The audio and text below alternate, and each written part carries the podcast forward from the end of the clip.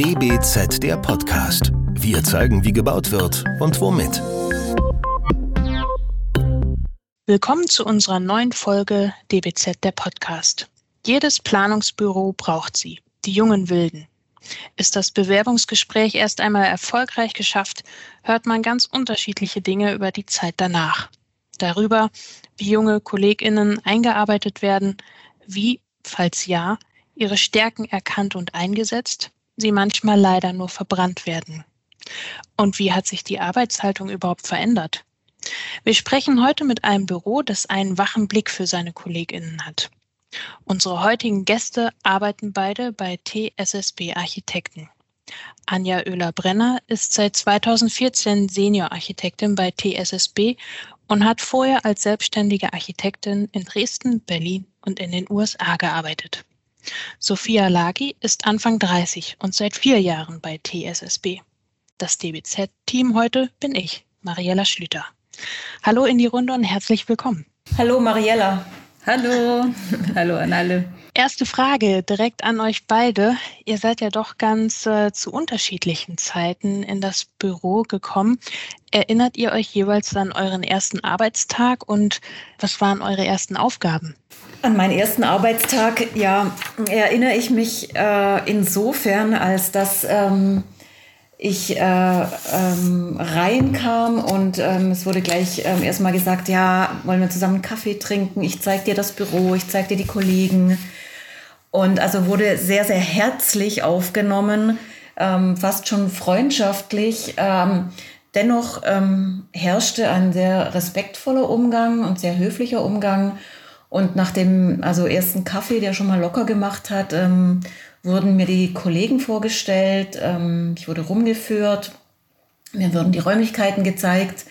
Die hatte ich zwar auch schon beim Vorstellungsgespräch gesehen und ähm, ich glaube, die ersten Dinge, die man so lernt, sind ja, das ist dein Arbeitsplatz, hier ist dein Computer, der geht so und so an und das ist die ähm, Bürostruktur, das ist die, ähm, das ist die CAD-Struktur und so weiter und so fort. Und so Themen wie, was ist für unser Büro wichtig, das hat man dann eigentlich, also was, was, was macht unsere Bürokultur aus, das hat man dann so peu à peu nach und nach mitbekommen. Meine, meine erste Tag war eigentlich der Tag vor einer Abgabe für einen Wettbewerb.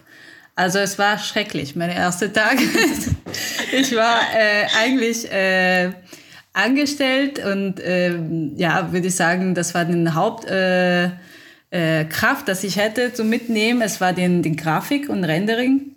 Also ich bin Italienerin und kam ich eigentlich in Deutschland ein Jahr davor, könnte ich Deutsch ein bisschen reden, äh, sprechen, aber nicht so gut und deswegen also war eigentlich für mich verschiedene Faktoren ganz besondere, würde ich sagen. Also die Sprache war okay, aber ich könnte mich nicht natürlich so schnell integrieren, so wie ansonsten. Und äh, ich war, ich musste den Rendering machen für diesen Wettbewerb, also für der Tag danach deswegen. Und das war echt so ein Tag, wo ich habe, ich denke, die, die Kollegen nie so gestresst gesehen. Und es war Deswegen die Kommunikation war echt, echt äh, nicht einfach. Und das ist aber lag natürlich davor. Also ich würde mich in meiner Erinnerung am besten die zweite Tag erinnern. Also den zweiten Tag war alles besser. ich erinnere mich auch noch, wie wir gewartet haben. Auch wann kommt sie denn endlich, um das Rendering zu machen? Kann sie schon früher anfangen?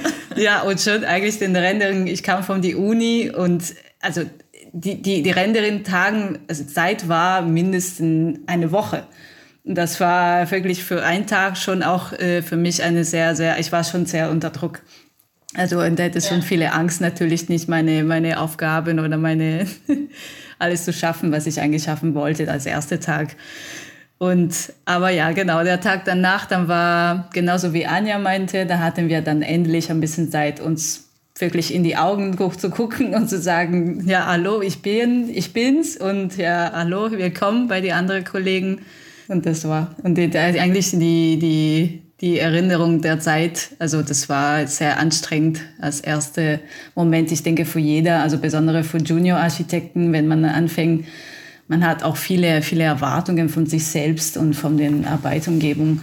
In meinem Fall war echt ein bisschen besonderer wegen, wegen dieser Auf, Aufgabe, Aber der, der Tag danach war alles sehr entspannter. Also das haben wir dann äh, also alles zusammen hingekriegt und das war mir auch, also da hatten wir ein bisschen Zeit mit den, mit den Kollegen und mit dem Team, was für uns eigentlich ganz wichtig ist. Genau. Und äh, man hat auch in das erste Tag für, für Junior Architekt, wie gesagt, äh, auch sehr, sehr, es ist auch sehr wichtig. Bleibt für lange in Erinnerung in den nächsten Jahren. Das glaube ich, das glaube ich sofort. Sie haben es ja jetzt gerade schon mal angedeutet. Ähm, meine nächste Frage bezieht sich auf, ähm, ja, darauf, ob Kollegen immer auf die gleiche Weise eingearbeitet werden oder ähm, gibt es da Unterschiede, jetzt mal abgesehen von Wettbewerbsabgaben? Ich bin jetzt bei SSB, wie gesagt, seit vier Jahren. Was ich gesehen habe, ist es äh, bei uns, also die, die Aufgaben können komplett anders sein. Also als ähm, neue Mitarbeiter. Äh, natürlich wird es sofort in ein, in ein Projekt äh, wahrscheinlich unterstützen. Und, äh, aber man nimmt sich Zeit, auch ähm, einfach verschiedene Aufgaben zu probieren. Also ich bin nie äh, so lange in dieselbe Ecke geblieben. Also natürlich, man findet dann äh, seine Stärke und so sieht auch der Chef danach. Also langsam sieht das der Chef auch.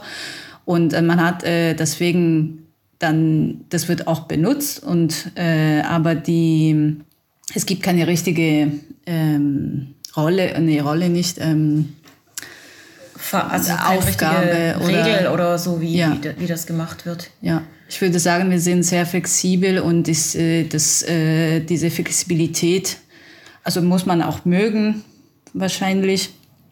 Aber außen den, äh, wir kennen uns, unsere Team und wir wissen, wo, wo liegen die Stärke und wofür am besten die Kollegen brauchen diese Unterstützung von dieser Kollegin statt die andere Kollegin und so weiter.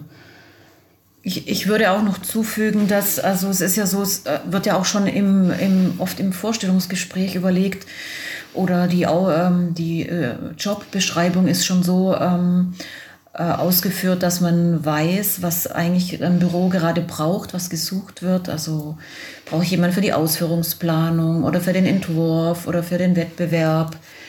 Und dementsprechend werden ja die Leute dann auch ausgewählt, so dass man schon natürlich sagen kann, also je nach, nach Fähigkeit und auch Projekt, das ansteht, werden die Leute dann eingesetzt und es wird natürlich immer geguckt, dass der dass man jeweilig in die Sparte kommt, die man eben einfach auch gut kann, weil das natürlich auch ein wirtschaftlicher Aspekt ist für das Büro.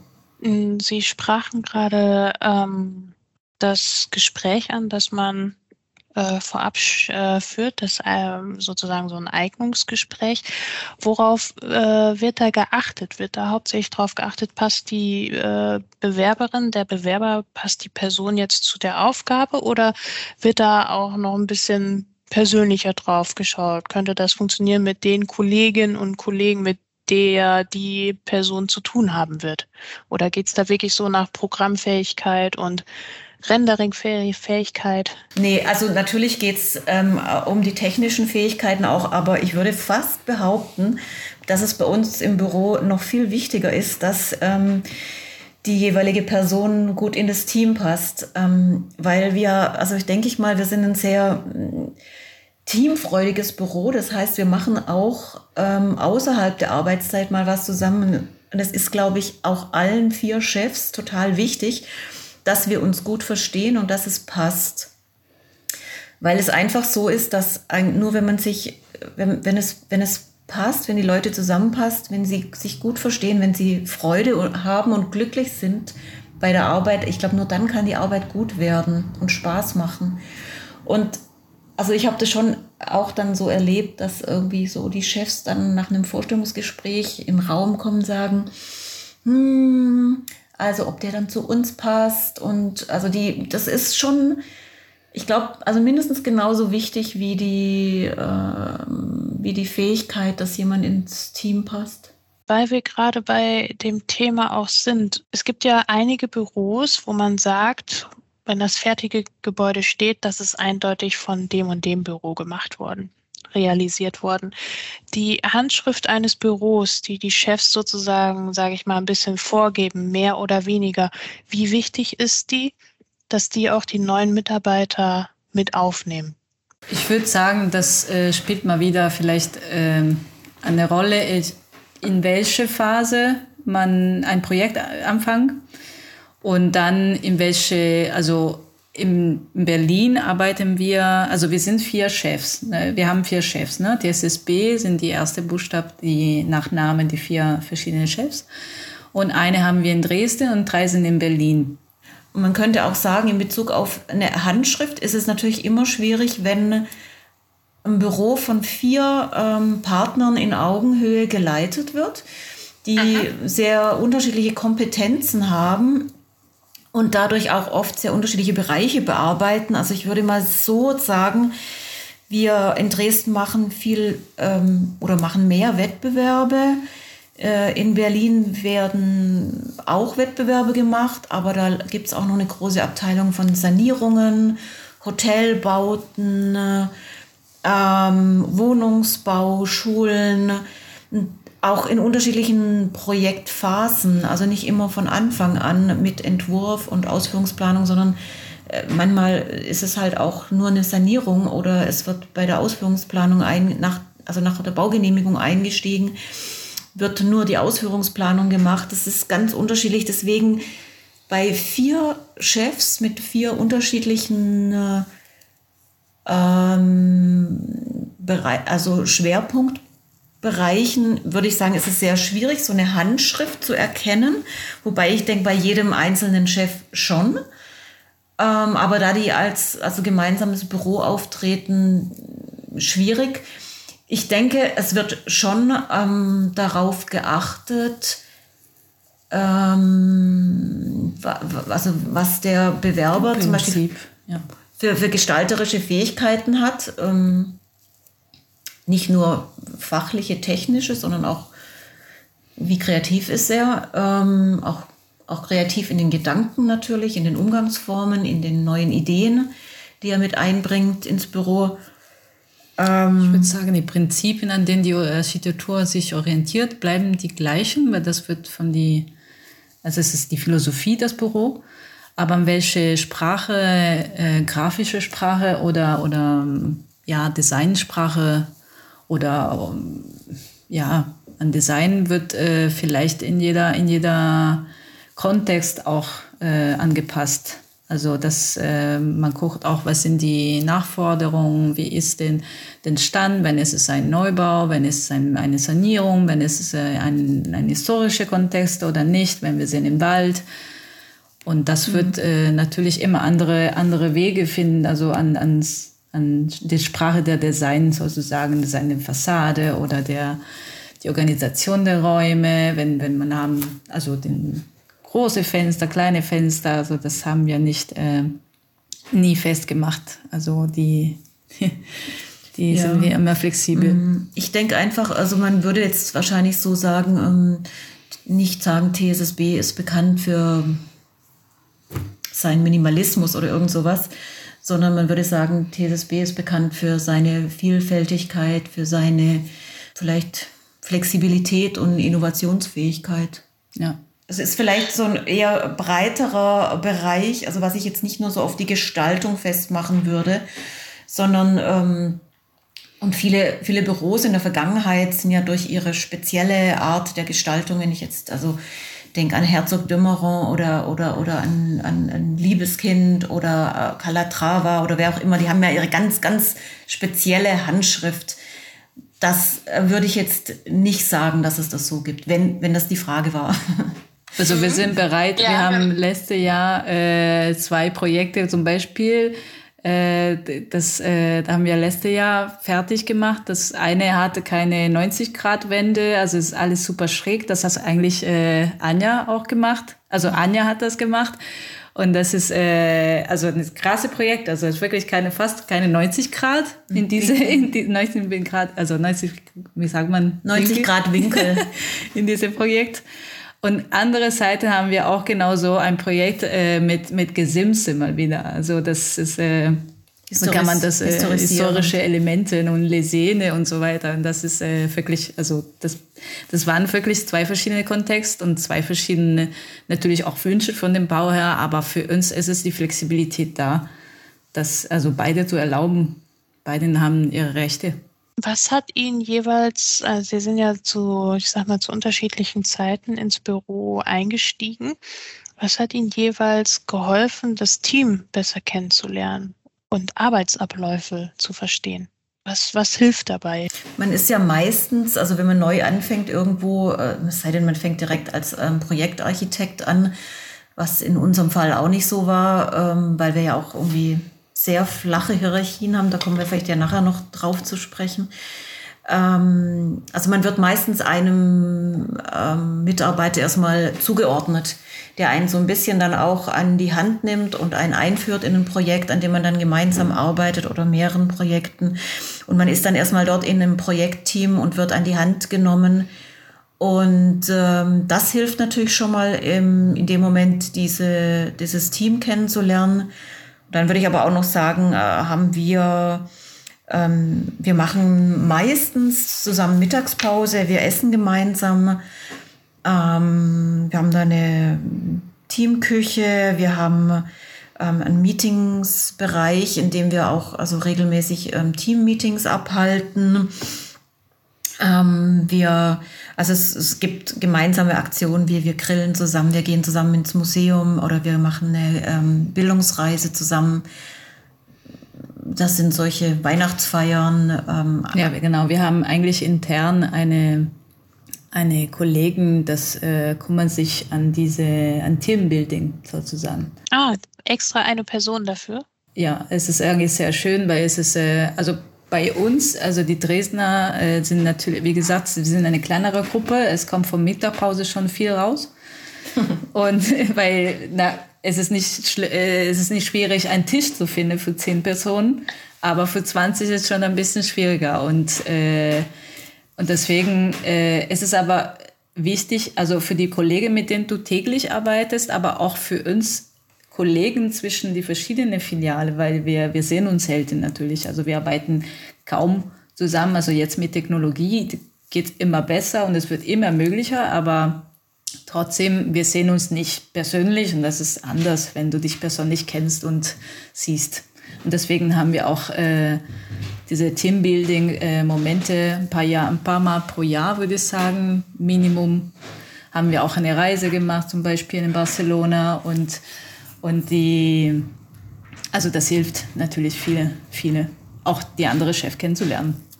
zum Beispiel. Und, und, also mittlerweile ist es auch wirklich sehr, sehr nett, muss man sagen. Also ähm, ich bin ja jetzt auch schon länger dabei und ähm, Sophia letztendlich auch vier Jahre. Es ist echt immer nett, wenn wir dann alle zusammentreffen und es wird dann, also wir haben dann auch Spaß zusammen. Es geht dann nicht nur um Arbeit oder es geht eigentlich dann nicht um Arbeit, ja. sondern um gemeinsame Interessen und, und ähm, ja.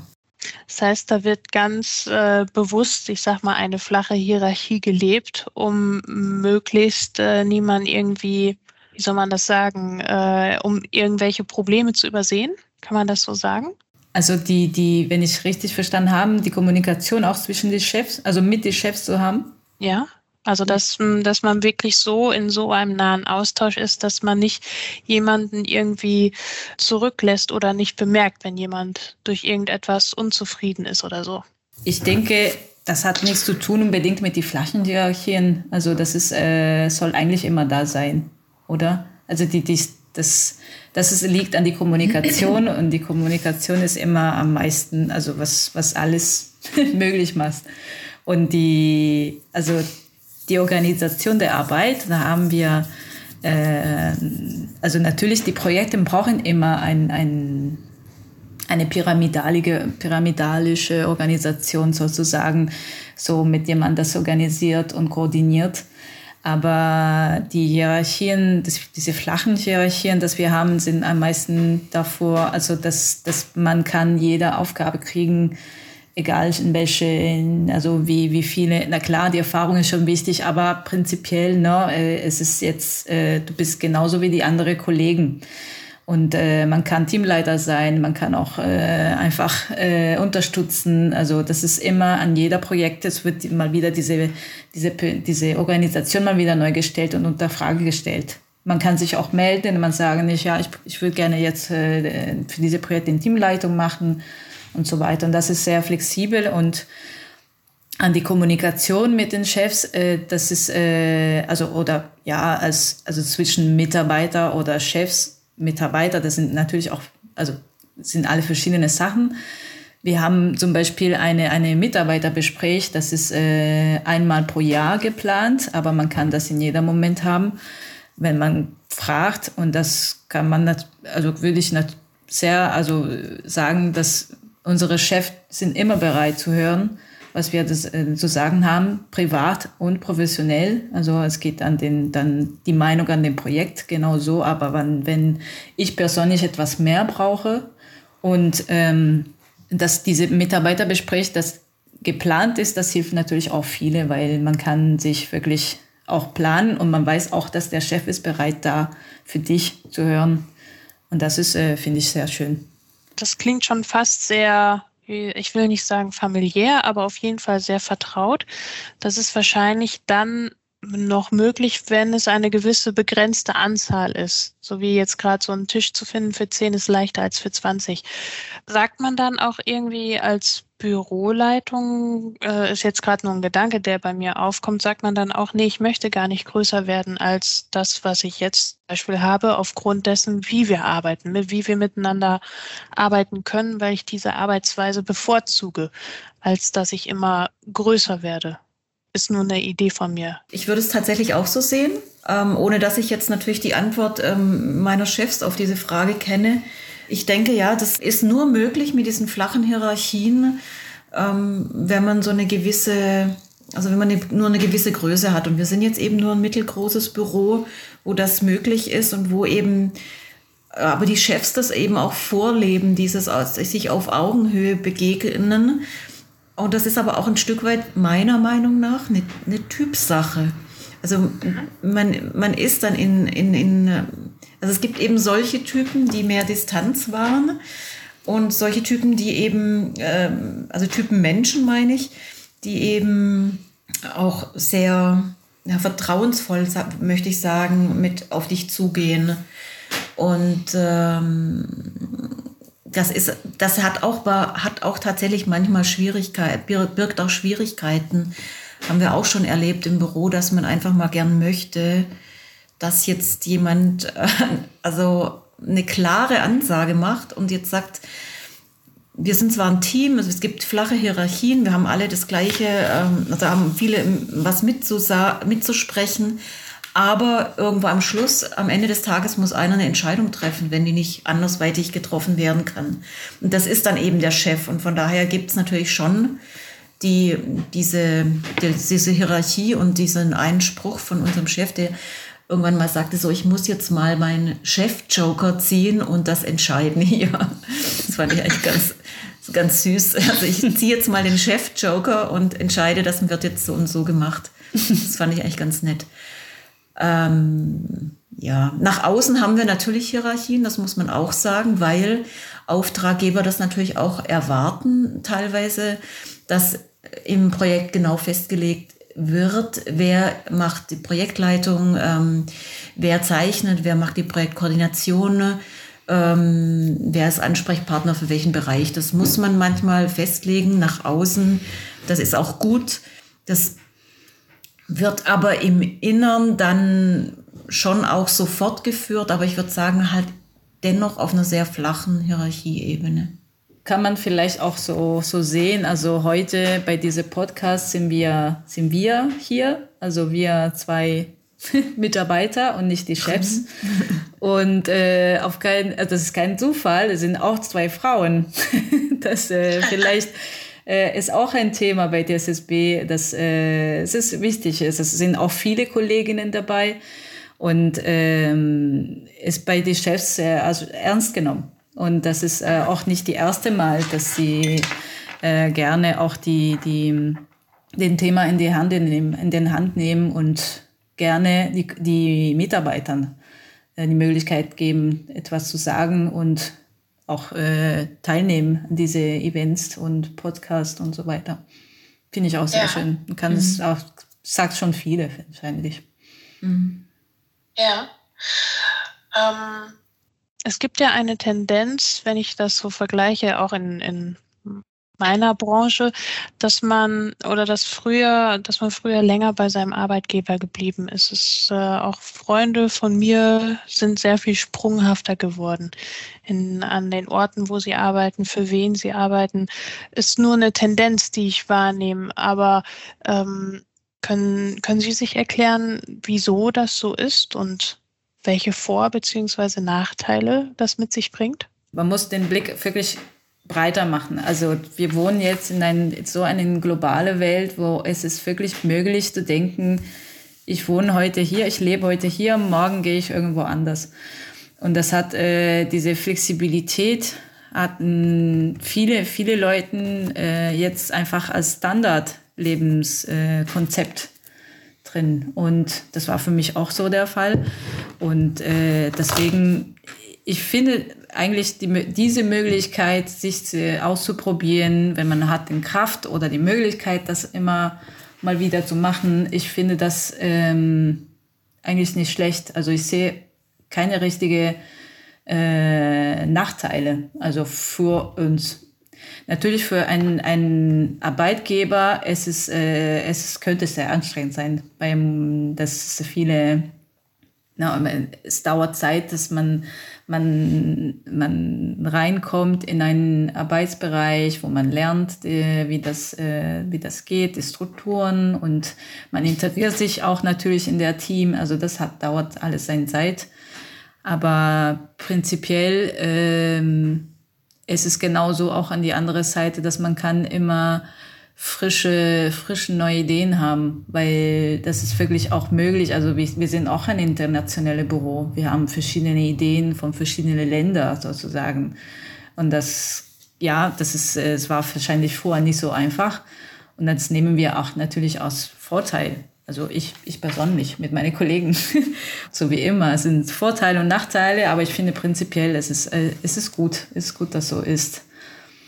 Ja, ich würde auch Sophia recht geben, dass wir eben in einer globalen Welt ähm, leben, in der sich das, ähm, in der wir alle zusammengewachsen sind, ähm, auch die kulturellen Einflüsse sich mischen. Es ist natürlich die Frage, ob Corona das, ob Corona irgendwas ändern wird an dieser Situation. Also wenn es jetzt zumindest noch lang oder ewig so weitergeht, vielleicht wird die Welt auch etwas weniger global wieder.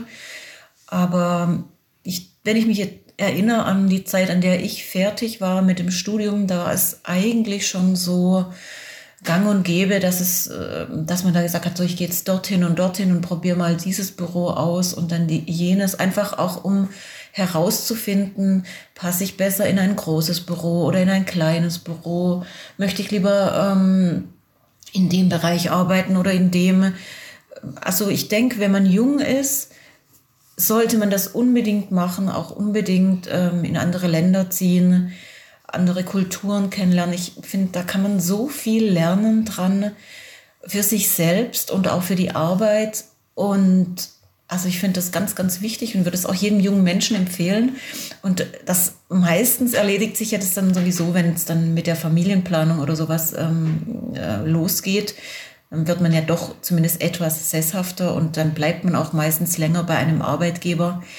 Und ich glaube, es ist auch irgendwann äh, wichtig zu zeigen, dass man auch kontinuierlich, ähm, bist, ja. Äh, also ja, dass man irgendwo bleiben kann, dass man, dass man sich wohlfühlt und dass man natürlich dann auch, also äh, auch so eine gewisse Art von Ausdauer und nicht immer so ein wie, wie sagt man, so ein, so ein Hopping, so ein Jobhopping macht, ähm, weil man keine, ja, keine klare Linie hat. Aber ich meine, auch die Menschen würde ich nie verurteilen wollen. Die haben auch ihre positiven Seiten, die das ihr Leben lang machen. Ihre Berechtigung natürlich zum Thema junge Planerinnen einarbeiten und Planer. Was bleibt wünschenswert? Was, was wird aber auch notwendig werden zu dem Thema? Ähm, was bleibt wünschenswert? Naja, die Architekten sind allgemein, ähm, ist ja nicht ein sehr gut bezahlter ähm, äh, Berufszweig dafür, ähm, äh, welche Ausbildung wir absolvieren und wie viel wir auch oft ähm, von unserem Idealismus und unserem ähm, Zeit, äh, privater Zeit mit investieren. Ähm, es bleibt wünschenswert, also an die Bewerber, dass man sich wirklich, wenn man sich auf diesen Job einlässt, sich wirklich auch dafür begeistert, dass man mit Herzblut dabei ist. Es bleibt aber auch wünschenswert, dass, ähm, dass man, dass es einfach eine bessere Auskömmlichkeit gibt. Das ist was, was wir natürlich, ähm, was auch in den Architektenkammern ähm, der Länder und in, immer wieder ähm, diskutiert wird. Warum ist es so? Warum verdient man in dieser Branche so wenig? Und ganz oben die in der Baubranche, äh, die dann also wirklich die ähm, Immobilien ähm, herstellen und wiederverkaufen, warum verdienen die so viel? Das ist einfach eine wahnsinnige Diskrepanz und das würde ich mir wünschen, dass sich das ändert. Und die Frage war jetzt aber eigentlich eine andere. Also ich wünsche mir auch noch für die, für die Zukunft, dass diese Themen wie Nachhaltigkeit und Klimaneutralität, ähm, dass die von uns Architekten noch mehr angepackt werden und noch mehr umgesetzt werden und vorwärts getrieben werden, weil wir einfach nur diese eine Erde haben und ich die gerne für meine Kinder und Enkel auch in einem einigermaßen lebenswerten Zustand hinterlassen möchte. Und da ist auch noch viel zu tun, glaube ich, in der Ausbildung und in der Definition von was bedeutet es eigentlich Nachhaltigkeit beim Bauen, was bedeutet Klimaneutralität für unseren Berufsstand. Da haben wir noch ganz, ganz, ganz viel aufzuholen und zu lernen und möglichst schnell, sonst ist es zu spät. Ja, das denke ich auch auf jeden Fall. Also das ist auch natürlich eine politische Verantwortung. Äh, die Möglichkeiten sind da, solange das nicht gesetzt sind schwingen wir immer weg von denen, weil die sind immer billigste Variante dabei und das, äh, das frustriert einfach, weil ich persönlich als junge Architekten, ich kann nicht verstehen, äh, was ist der Sinne, also wo, wo na, man hört täglich so, manche Nachrichten, was soll man machen und sich äh, besser kümmern und aber wir sind in unserem Beruf komplett weg davon, obwohl wir sind echt manchmal wirklich in die erste Reihe eine Verantwortung zu nehmen, was wir gerade bauen. Und ein Thema Bauen natürlich, da, da muss ich sagen, da habe ich immer mehr, also ich habe immer noch vielleicht die Uni-Philosophie in meinem Kopf, wo habe ich gedacht, oh Mensch, Architektur für die Menschen, es wird gemacht, das Leben zu verbessern und das ist, äh, es ist wirklich, äh, Arbeiten ist etwas anders, äh, Arbeiten in dieses System ist anders, weil die sind wirklich, Faktoren oder, oder ähm, die, die, die Regeln, an denen muss ich äh, konformieren mit, den, mit einem Projekt, das sind wahnsinnig für die Menschen. Also ich denke zum Beispiel an den sozialen Wohnungen, mit denen haben wir hier in, in Sachsen zumindest äh, Quadratmeter, das müssen wir nach, äh, nachweisen. Das nachweisen für sozialen Wohnungen. Und diese Quadratmeter, die, die können nicht sein als äh, es ist, es ist, es ist einfach zu wenig. Also es ist, es ist so einfach reduziert an Quadratmeter, weil man muss auch sehen, wie der Wohnung orientiert ist zum Beispiel. Wo liegen die Fenster? Also wie ist die Entluftung dieser Wohnung? Die Deckenhöhe, wie macht die Luftqualität? Ohne zu sprechen über die Räume selbst, was kommt raus von, vom Räume, ne, von Räumeaufteilung. Also sind, ich habe wirklich das Gefühl und das, ähm, ja, es ist, es ist einfach schade, dass wir müssen uns erinnern, wir Architekten, äh, was sind unsere Prinzipien? Und dann kommen wir aber natürlich nicht weiter, solange das die Baubranche nicht ändert, sich nicht ändert, solange das der Markt nicht ändert, weil es ist einfach, äh, die Werte sind nicht äh, an die Qualität, sondern an die Quantität. Und das ist unser System. Also da hoffen sich natürlich ganz, ganz viele, ganz, ganz viele Themen in eins. Da will ich nicht so lange reden jetzt, kann ich auch nicht. Deswegen, ich hoffe, ja, meine Eindruck habe ich ein bisschen gegeben. Dann ähm, wäre ich soweit durch. Ich bedanke mich bei Ihnen beiden für den Einblick in Ihre Bürostruktur, gerade im Hinblick auf das Arbeiten oder auch das Einarbeiten, das Zusammenarbeiten mit jungen Planern und Planerinnen und sage Tschüss. Ciao, vielen Dank. Tschüss. Ciao, ciao, danke. Tschüss. Das war der DWZ Podcast. Wir zeigen, wie gebaut wird und womit. Entwickelt wird der Podcast von der gesamten DWZ-Redaktion. Wenn ihr unsere Arbeit unterstützen möchtet, könnt ihr das am besten, indem ihr unser DBZ-Magazin abonniert und unserem Podcast fünf Sterne verleiht. Der DBZ-Podcast wird von unserem Tonmeister Lynn Meisenberg abgemischt. Mehr Informationen gibt es auf dbz.de.